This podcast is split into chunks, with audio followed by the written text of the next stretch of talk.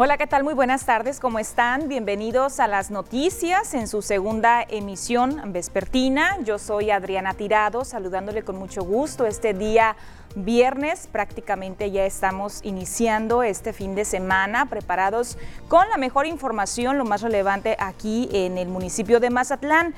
Antes de comenzar, les invito para que veamos enseguida el avance informativo. Gobierno municipal instalará megatopes por todas las avenidas de Mazatlán. Será el 25 de agosto cuando arribe a Mazatlán el crucero turístico Carnival Panorama. Por tercera ola de contagios de COVID, un circo quedó varado en Mazatlán. Ante la proximidad del Día del Abuelo, el asilo de ancianos está en espera de apoyos. Y en los deportes, Mazatlán FC recibe a Tigres hoy en el Kraken.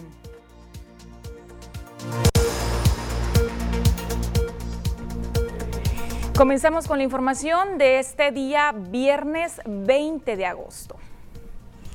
Hay una situación que se está presentando aquí en la ciudad de Mazatlán y que sobre todo está generando mucha molestia mucha inconformidad de parte de los conductores, de los automovilistas que circulan sobre un tramo, particularmente de la avenida Camarón Sábalo, que recordemos está prácticamente recién inaugurada. Veamos en la siguiente nota a qué me refiero. Gran molestia está causando en automovilistas la instalación de topes tipo rampas sobre la recién remodelada Avenida Camarón Sábalo, justo frente al hotel de In Mazatlán, en plena zona dorada. Los topes, que están cercanos a dos semáforos, fueron instalados este miércoles por la noche presuntamente con el fin de que se disminuya la velocidad en la zona y de ceder el paso a los peatones. Estos topes que pusieron de una manera está bien, porque la gente así reduce la velocidad. Lo único que no le pusieron señales. En todos lados son amarillo y negro. Yo vengo de allá de Vallarta y de otros lados en Los Cabos. En todos los semáforos hay señalamientos que se vean, pero no hacen tope. Aquí los pusieron, está bien. Ya hemos visto que ya dos, tres carros hasta como que quieren, hacen caballito. Entonces eso puede producir un accidente ojalá y no pase, ¿verdad? Pero lo único que le pongan señalamientos para que no pase nada. La molestia e inconformidad se origina porque durante las primeras horas de este viernes no había ningún tipo de señalamiento que indicara la presencia de los topes, por lo que conductores que viajaban a alta velocidad no los veían y hubo quienes estuvieron a punto de sufrir un accidente.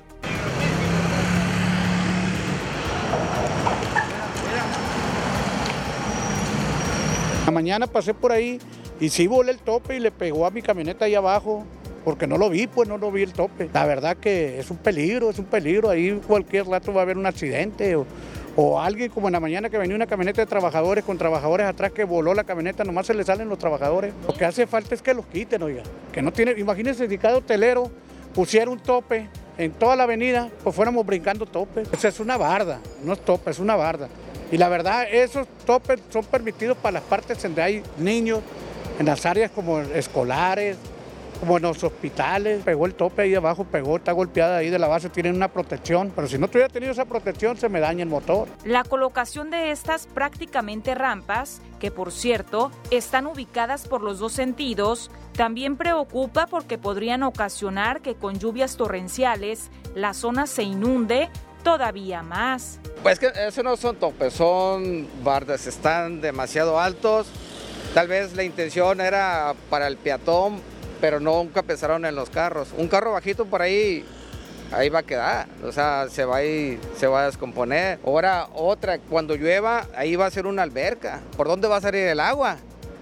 Allí pues son unos tubitos así de, delgaditos que pues no se va a dar abastos y así, estando, no estando esos topes. De todas maneras ahí se hace una laguna muy grande.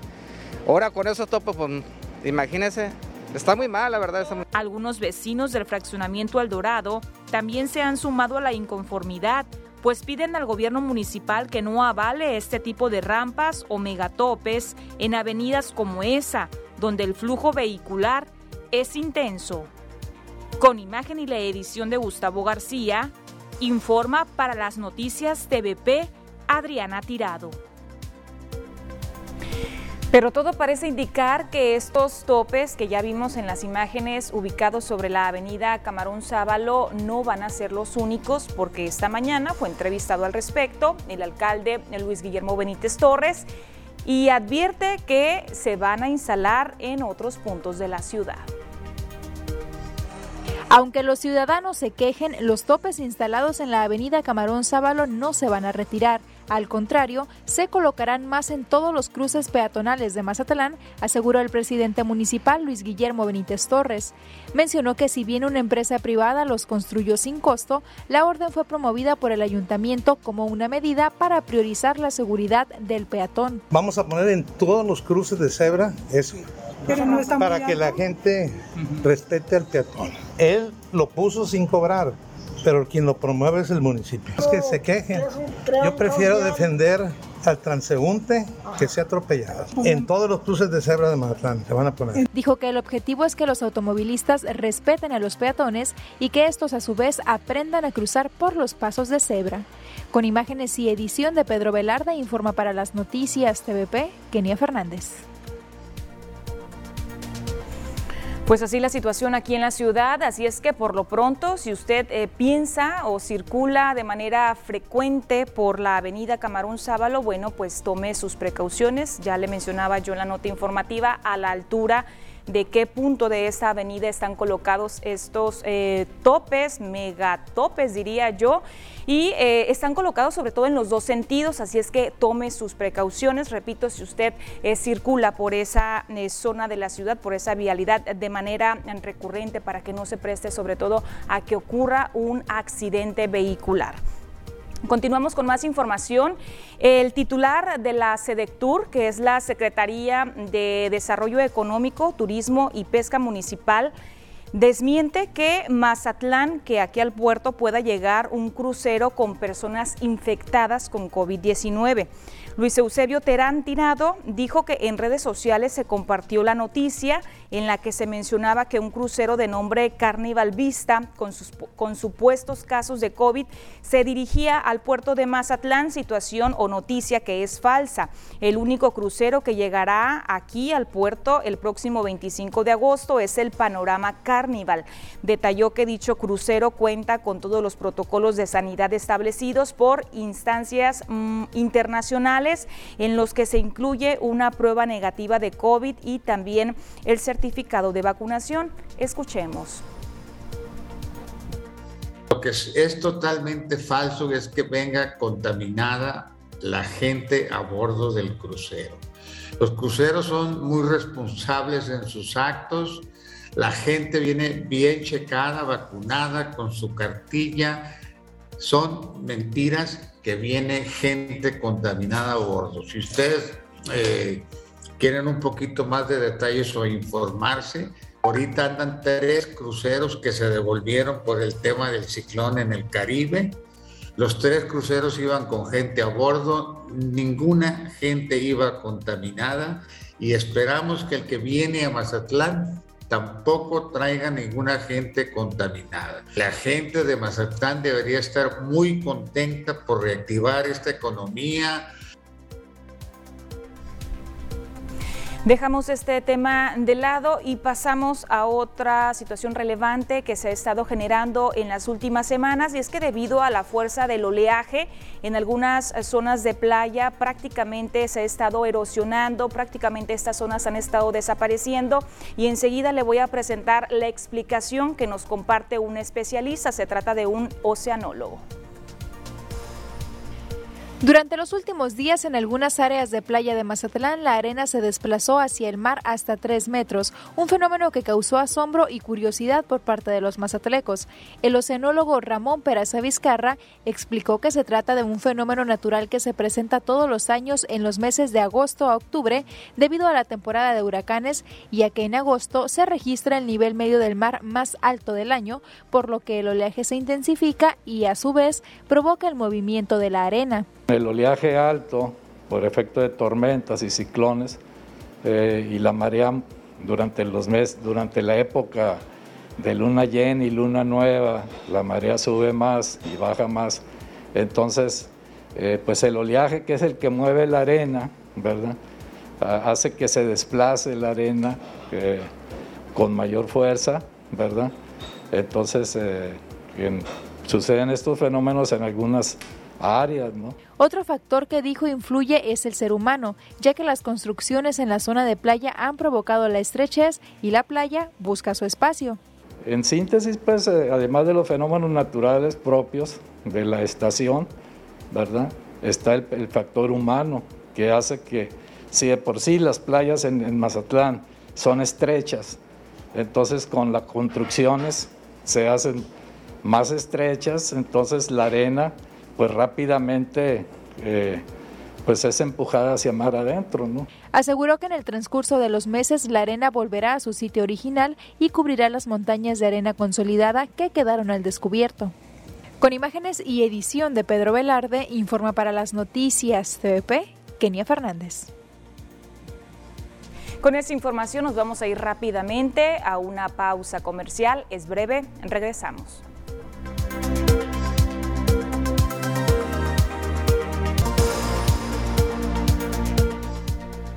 Estamos de vuelta con más información. Esta mañana la Secretaría de Educación Pública y Cultura en Sinaloa recibió un importante donativo que viene a contribuir, a servir bastante para el próximo inicio del ciclo escolar.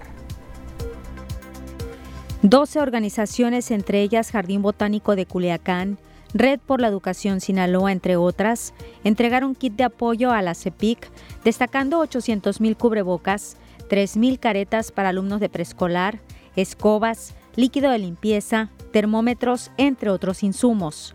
La Escuela Secundaria Centenario de la Revolución Mexicana, en Culiacán, fue la sede de este evento, donde el titular de CEPIC, Juan Alfonso Mejía, recordó que el ciclo escolar inicia el 30 de agosto de forma híbrida en la entidad es decir, presencial y virtual, a lo que señaló que en la primera fase están convocadas 1.383 escuelas. Ni todas las escuelas, ni todos los docentes, ni todos los alumnos, ni todos los grupos los estamos esperando de manera presencial.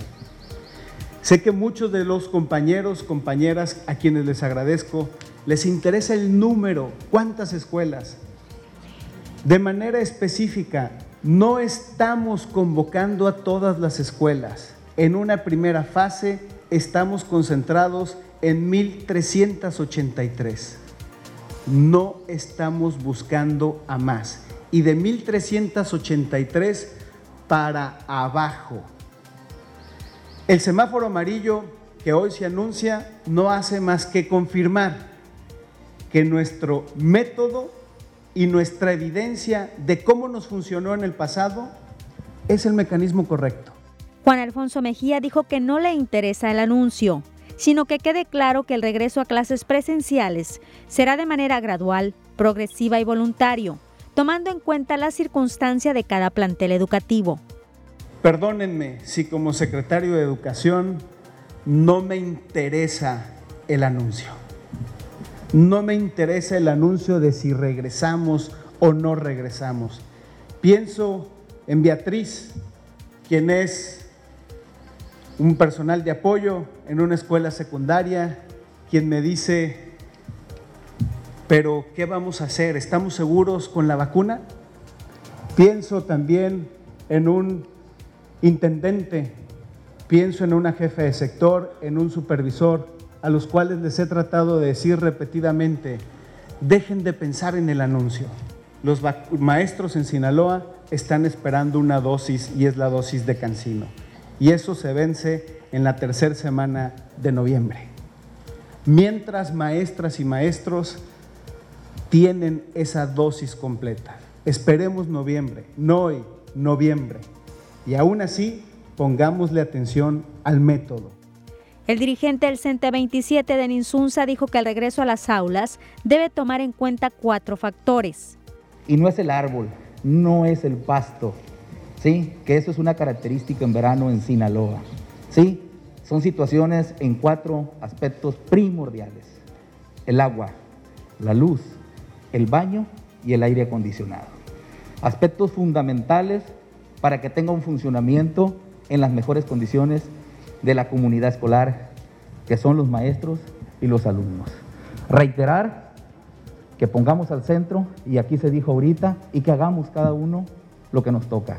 Que veamos la realidad, que hagamos el esfuerzo, que sigamos haciendo acciones como estas y que vayan a todas las escuelas. Quien fue más duro y crítico en su mensaje fue el dirigente del CENTE 53, Fernando Sandoval, quien señaló que los maestros de esta sección están listos para iniciar el ciclo escolar, el cual está garantizado, pero insistió que no están las condiciones para regresar a las aulas. La presencialidad es una necesidad, pero volver en este momento es una necedad.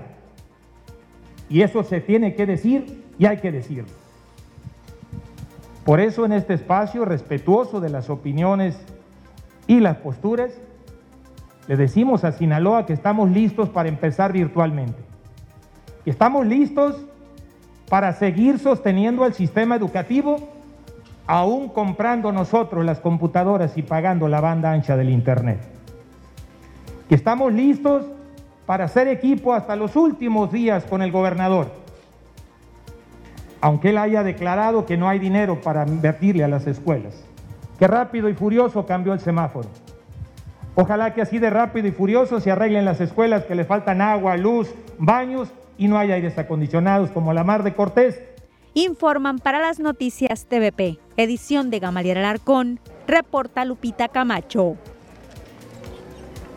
Y mientras tanto, aquí en Mazatlán, en algunas escuelas se están preparando para el regreso a clases, tanto de manera eh, virtual como presencial. Las labores de limpieza y mantenimiento siguen avanzando en escuelas de Mazatlán. En la primaria Jaime Osuna Moreno, ubicada en el fraccionamiento Jacarandas, el colectivo docente está enfocado en que las instalaciones estén en buenas condiciones para el próximo 30 de agosto. Analicet Correa Páez, directora del plantel, informó que afortunadamente durante la pandemia no fueron víctimas de robos o actos de vandalismo, por lo que sí cuentan con los servicios públicos básicos y los aires acondicionados sí están funcionales. Maestros que han venido por las tardes a eh, estar en sus salones sacando materiales que se quedaron rezagados desde que nos fuimos en, el periodo de, cuarentena. Este, y nos hemos estado preparando así. Cada maestro ha tomado sus tiempos, eh, sus horarios. No tuvimos actos de vandalismo, pero, pero pues es gracias a que contamos con que la veladora vive aquí en la escuela. Entonces tenemos veladora y tuvimos veladora de manera permanente. Todo está en condiciones como se dejaron aires acondicionados, llaves, luz, agua todo, todo está funcionando adecuadamente. Actualmente en esa escuela se está aplicando el Fondo de Aportaciones Múltiples y se está construyendo un cárcamo. Así lo detalló. Estado aquí el Instituto de Infraestructura, ICIFE, entonces ellos nos han apoyado pintando los salones, rezanando y fue como convocamos a los papás, pero muchos estaban dispuestos a venir les dijimos no gracias. Está trabajando en la instalación de un cárcamo de bombeo por, porque esta escuela pues eh, tiende a inundarse cuando, cuando llueve mucho. La directora del plantel educativo reconoció que hay temor en algunos padres y madres de familia, quienes ya le han externado que no piensan mandar a sus hijos bajo el modelo educativo presencial. Con imagen y la edición de Gustavo García, informa para las noticias TVP Adriana Tirado. Enseguida continuamos con los mapas que nos dan a conocer la situación sanitaria en el territorio nacional en nuestro país. El número de casos acumulados de COVID-19, 3.175.211 casos confirmados. Activos hay 138.027. Decesos, 251.319 nuevos decesos, 850. Esto es el registro más reciente que corresponde a las últimas 24 horas. Personas que se recuperaron, 2.503.833 casos. Vemos enseguida cómo estamos aquí en Sinaloa, el número de casos confirmados acumulados a más de un año de la pandemia del COVID-19. ¿Cuál es el reporte más actualizado que nos comparte la Secretaría de Salud? Son 65.450 casos confirmados. Ahorita hay como sospechosos 806 decesos. 7.533 personas que ya se recuperaron, 55.784. Nuevos fallecimientos, 32 y siguen cuatro municipios en color rojo en el semáforo epidemiológico. Vamos a ver los municipios, cada uno de ellos. Iniciamos con Ahome, en el norte del estado, que está presentando 531 casos activos. Hay 15 casos en Angostura, 51 en Badiraguato, 4 en Concordia, 42 en Cozalá, 577 en Culiacán, 6 en Choice, 93 en Elota, 70 en Escuinapa, 73 El Fuerte, 291 en Guasave, 193 en Mazatlán, 20 eh, en Mocorito, 5 en Rosario, 60 Salvador Alvarado, 4 en San Ignacio, 10 en Sinaloa, 88 en Nabolato. Vemos que pues evidentemente los municipios que están en color rojo son Ahome, Culiacán, Guasave y también por ahí anda Mazatlán. En total en el estado 2.133 casos activos. Tenemos que continuar, una pausa comercial es muy cortita, regresamos enseguida.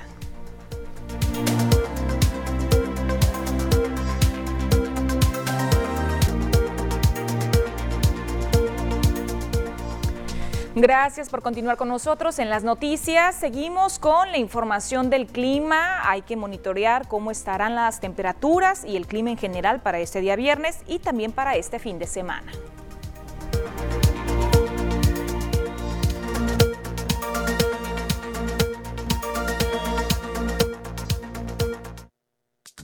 Hola, ¿qué tal? Y buenas tardes. Bienvenidos aquí al reporte meteorológico. Qué gusto acompañarlos en esta tarde, ya de viernes, fin de semana. Damos inicio con la imagen de satélite para conocer algunos fenómenos que nos afectan actualmente, comenzando por el otra vez huracán Grace, el cual actualmente ya se encuentra desplazándose hacia el oeste de la República Mexicana con una velocidad de 22 kilómetros por hora. Se pronostica que para las próximas 24 horas estará provocando fuertes lluvias para algunos estados como Veracruz, Puebla, Tabasco y Querétaro. Pasamos a conocer las temperaturas actuales en algunos puntos importantes del país, comenzando en la frontera en Tijuana, actualmente con un cielo despejado y 24 grados. La Paz el día de hoy se mantiene caluroso con 34. Guadalajara mayormente nublado y para finalizar más al sur con Mérida, aquí tenemos lluvias y 30 grados.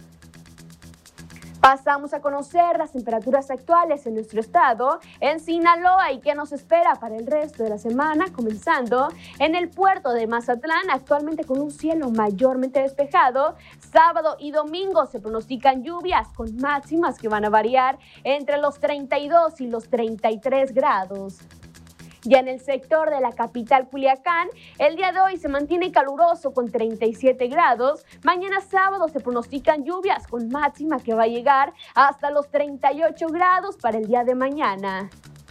Ya en el sector de Guamúchil, actualmente con un cielo mayormente nublado, al igual que el día de mañana, y se pronostican lluvias con máxima que va a llegar hasta los 38 grados el día sábado. Y en el sector de Guasave, actualmente con 37 grados, sábado se mantiene mayormente nublado y aquí tenemos máximas calurosas que van a llegar hasta los 40 grados en este fin de semana. Y ya para finalizar en los mochis, el día de hoy se mantiene mayormente nublado con 36 grados y mañana incrementa un poco la temperatura hasta llegar a los 37 grados con cielos parcialmente nublados y leves lluvias para este sector.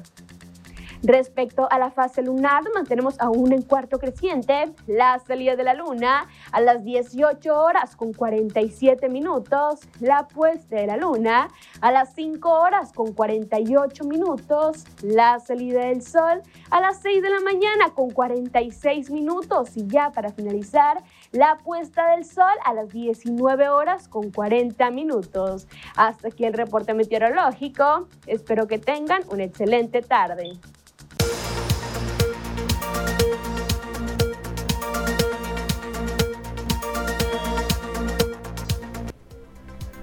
Ya nos informamos sobre el pronóstico del estado del tiempo para este fin de semana. Pausa comercial, regresamos.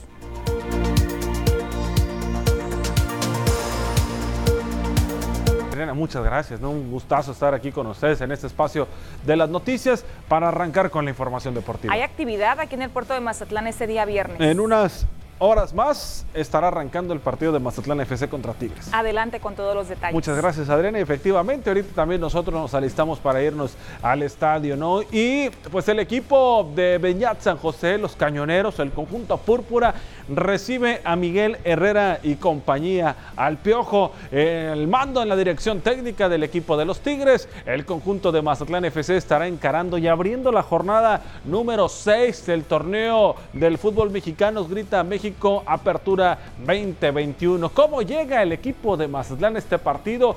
Jornada doble, ¿eh? una jornada complicada para el equipo de Mazatlán de seis posibles puntos. Solamente pudo rescatar uno, pero los dos partidos fueron de visita, ¿no? O sea, ahí la diferencia para el equipo del puerto de lo que se está viviendo. Aparece en la octava posición con ocho unidades. Tigres, que es esto, con ocho puntos también para lo que viene a ser este enfrentamiento. Y llegan en igualdad de unidades para este partido. No por eso la importancia, porque ahorita Mazatlán y Tigres son rivales directos en cuestión de la tabla general. A partir de las 8 de la noche en el Kraken, aquí en el puerto de Mazatlán, estará arrancando este partido, así que hay que estar muy, pero muy pendientes de lo que vaya a ocurrir con el equipo cañonero. Vámonos a conocer, vamos a ver cómo se complementa el resto de la jornada número 6 del fútbol mexicano y sobre todo, le decía, ¿no? El partido de hoy a partir de las 8 de la noche, arrancando entre el equipo de Mazatlán y el conjunto de los Tigres. ¿Qué otros partidos están programados para el día de hoy?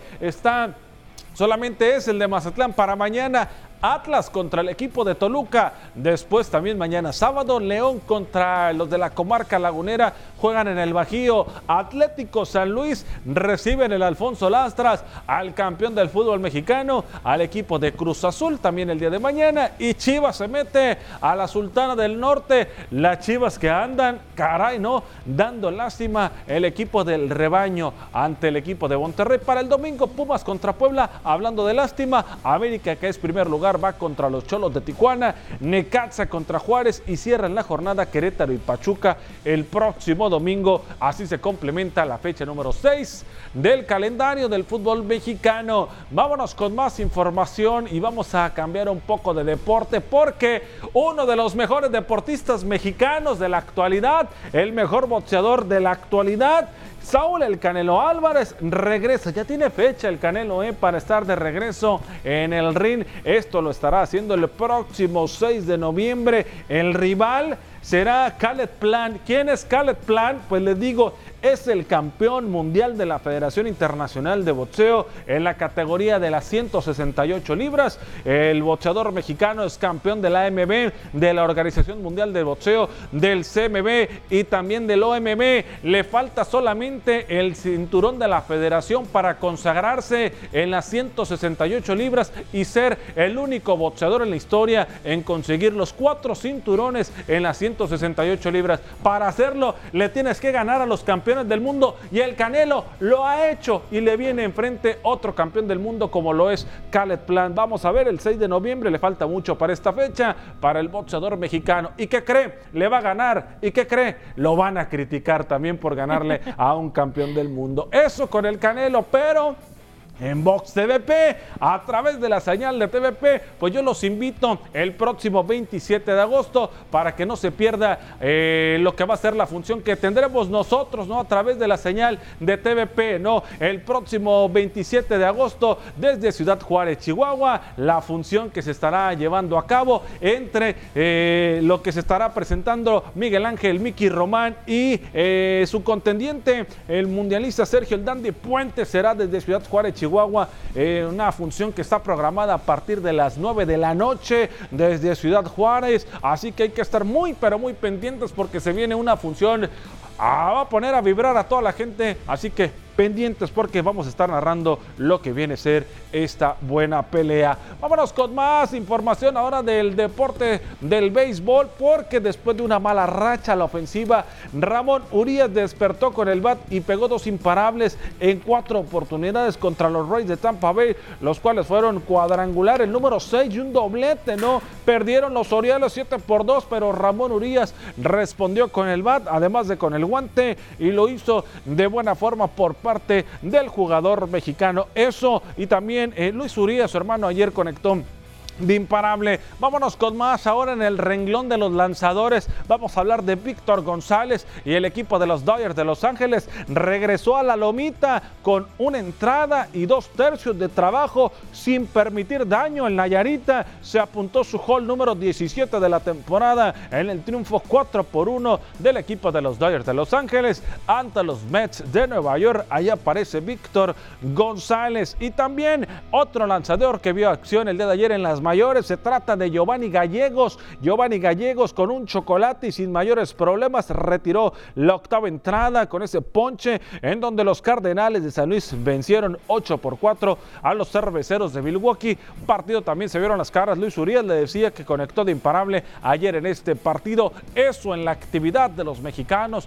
en el béisbol de la Gran Carpa. Recordar ¿no? que el 5 de septiembre ya arranca la pretemporada de Liga Mexicana de El Pacífico junto con los Venados de Mazatlán. Y yo los quiero invitar a continuación a ver esta exquisita recomendación. Hoy 20 de agosto se festeja el Día Internacional de las Papas Fritas. Sí, y son el complemento perfecto de tu burger. Por eso, Carl Jr. lo celebra contigo hoy con papas gratis. Hoy viernes 20 de agosto, Día Internacional de las Papas, visita tu Carl Jr. preferido y en la compra de cualquier hamburguesa a la parrilla, Big Angus Burger o sándwich de pollo, te llevas una orden de papas a la francesa completamente gratis.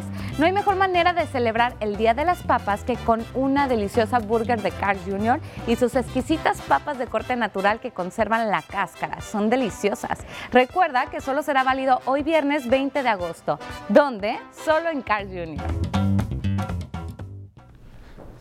Ahí está esta recomendación, sobre todo ya se antoja las papas ahorita. Que aprovechen porque hoy precisamente, ya lo decía Samantha, es el Día de las Papas. Exactamente. Pues ahí está. Y eh, comentando un poquito sobre eh, la nota que nos presentabas sobre el, el, Canelo, Mazatlán. Vaya que confías en su desempeño, ¿verdad? Pues es que tiene los números, el mexicano, eh, solamente le falta que a los mismos mexicanos confíen en él, ¿no?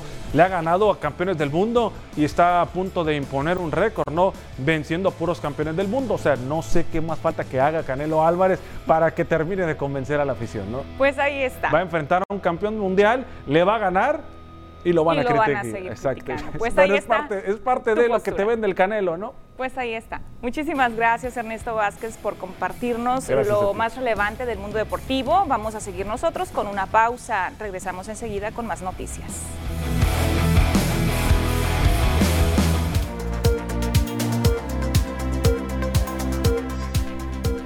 Vamos a continuar con más noticias. La pandemia por el COVID-19 en la que estamos todavía eh, pues inmersos, estamos viviendo, ha generado afectaciones en instituciones de asistencia privada en todo el estado de Sinaloa. Durante este año, cinco instituciones dejaron de prestar sus servicios debido a la falta de fondos, entre las que destacan los giros de atención a áreas culturales y educativas, pero instituciones que trabajan en la atención de adultos mayores, adicciones y son de nueva creación. Jonathan Reyes, quien es el secretario ejecutivo de la Junta de Asistencia Privada, detalló que 40 instituciones de las 120 que tienen registradas en la Junta los primeros días del año cerraron de manera temporal debido a la carencia de fondos. La Junta de Asistencia está haciendo estos programas para que esas instituciones que no están teniendo opción de bajar recursos por medio de, de esas empresas y fundaciones tengan una, una, forma más de captar. Ya a inicio del año, en febrero, hicimos una rifa que sacamos alrededor de un millón de pesos. En mayo hicimos otra rifa que también donamos un millón de pesos para las instituciones. En esta ocasión, pues está el Productos con Causa. Vamos viendo cuánto recaudamos. Y por otra parte, ante la alta demanda que tuvieron instituciones enfocadas en la atención, alimentación familiar y de salud, ellas tuvieron un incremento en sus donativos. Con las personas que de bajos recursos, con la parte educativa, con la parte de salud, esas son las que sí se han fortalecido, reforzado y porque las empresas o las, las, las fundaciones nacionales o internacionales pues como que han destinado un poquito más a, esas instituciones. Y a propósito de los organismos de asistencia privada, asociaciones civiles y los demás organismos que realizan labor filantrópica que han tenido complicaciones durante la pandemia, le voy a platicar sobre el asilo de ancianos aquí en Mazatlán. Ellos eh, siguen trabajando en beneficio de las y los abuelitos que están ahí dentro y mientras tanto están alistando un festejo que van a realizar con todas las medidas sanitarias apropiadas. Es un festejo interno para que no pase desapercibido el próximo Día del Abuelo, el próximo 28 de agosto. El próximo 28 de agosto es el Día del Abuelo y el Asilo de Ancianos La Inmaculada, con todas las medidas sanitarias, no quiere que esta fecha tan especial pase desapercibida para las y los abuelitos. Laura Amor Flores Gutiérrez, administradora del asilo, aclaró que el festejo será interno, por lo que no se permitirá la entrada a visitantes, pero la ciudadanía puede sumarse a la campaña de obsequios y regalos. Para ello, en su red oficial de Facebook, cada abuelito dio a conocer el deseo u obsequio que les gustaría recibir ese día por lo que se pueden apadrinar. Hemos planeado hacer eh, un pequeño festejo interno con todos los problemas y todas las eh, restricciones que hay por la pandemia, no podemos en, esta ocasión dar entrada a visitantes. Sí los vamos a festejar, va a haber una comida especial diferente para ellos. Los regalos que recibamos por la campaña de obsequios o deseos que estamos haciendo a través de las redes sociales. Esta campaña consiste en que cada uno de los abuelos nos dio a conocer su deseo de regalo y nosotros nos dimos a la tarea de publicar sus fotografías junto con la lista de sus deseos. El regalo en general que todos los abuelitos y abuelitas ocupan básicamente es ropa interior o con donativos en efectivo puede apoyar, pues se están haciendo pequeñas colectas para la remodelación de la cocina pues desde hace 30 años no se remodela. Por lo tanto, se invita a la población a sumarse a las distintas actividades. Una vez más, queremos invitar a la comunidad a sumarse a esta campaña de obsequios para los abuelos. Eh, sabemos la situación en la que se encuentra en general Mazatlán y pues nosotros también como institución nos hemos visto golpeados con esta crisis que se ha originado a, raíz de la pandemia. Eh, como siempre queremos agradecer a la comunidad porque el asilo de ancianos, la Inmaculada, es muy favorecido con el cariño de las personas en Mazatlán, con, eh, con el apoyo que se recibe. Eh, siempre hemos sido bendecidos con eso y pues les pedimos que nos apoyen una vez más. Por último, reiteró que siguen trabajando con restricciones, pues por el momento no tienen autorizados nuevos ingresos de abuelitos y tampoco visitas, solo colaboradores y voluntarios. Con imagen y la edición de Gustavo García, informa para las noticias TVP Adriana Tirado. Y en otros temas, hay un circo que durante esta pandemia quedó varado aquí en Mazatlán, exactamente durante la tercera ola de contagios de COVID-19. Me refiero al circo Ataide Anderson. Como no pueden ofrecer sus funciones, no cuentan con recursos económicos, por lo que recurren a la solidaridad de los mazatlecos con donativos de alimentos y también pañales para los niños que forman parte del circo. Son aproximadamente 40 personas las que dependen de esta actividad y actualmente su única fuente de ingresos es la venta de dulces. Así lo señaló Indalecio Anderson, quien es encargado del circo. Si desea apoyarlos, se encuentran ubicados frente a Plaza Acaya. Ya tenemos como más de un mes sin trabajar aquí más yo creo. Y aparte, pues cuando empezó la ola, todo esto, pues eh, la gente se asustó y, aunque estábamos trabajando teníamos poca asistencia. Y ya nos dijeron eh, el gobierno pues que paráramos un tiempo. Sí necesitamos que la gente pueda, pues que sería alimentos, pañales, algo, algo que pudiera ayudar. Pues aparte de que pues los recursos pues se acaban, no hay para dónde, pues no hay permiso ahorita. Si nos vamos a, por ejemplo, Culiacán, para acá, para este lado, pues no hay permisos. No, pues aquí estamos, aquí estamos parados, a ver qué pasa en estos días. Repito, si usted quiere apoyarlos, están ubicados frente a las instalaciones de Plaza Acaya. Corte comercial, continuamos.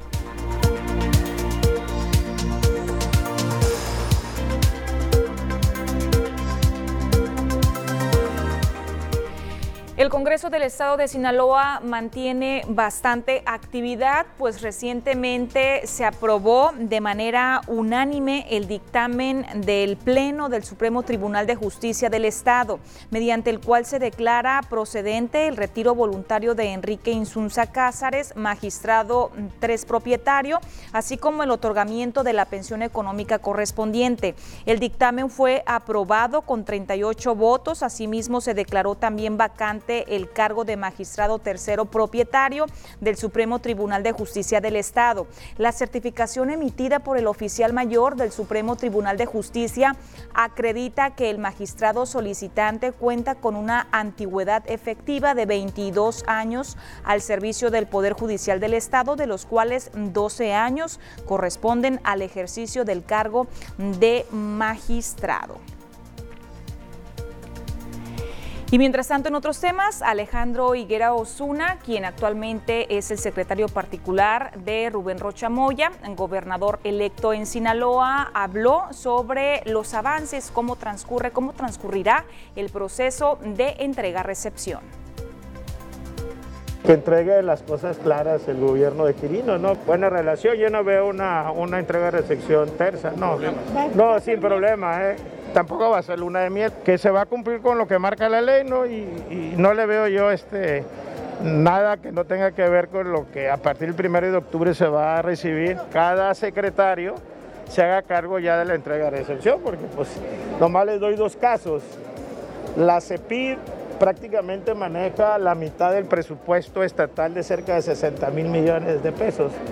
Entonces hay áreas muy específicas y el sector salud que también es, amplísimo el tema presupuestal, son dos áreas que se tiene que tener gente muy especializada, por eso es necesario eh, que a partir del 1 de octubre se inicie ese proceso. Y antes de despedirme, le comparto información de último momento. Se registró una volcadura sobre la calle Carvajal e Hidalgo. Un vehículo no hizo el alto correspondiente y provocó un aparatoso accidente. Dos personas lamentablemente resultaron lesionadas en este accidente vial. Con esa información eh, llegamos ya a la parte final del noticiero, agradeciéndole como todos los días su compañía durante este día, también durante la semana, deseando que tengan eh, por supuesto muy buen fin de semana, sobre todo cuídese mucho, eh, no hay que relajarnos en cuanto a los protocolos sanitarios, les espero el próximo lunes puntualitos, 2 de la tarde. Hasta pronto.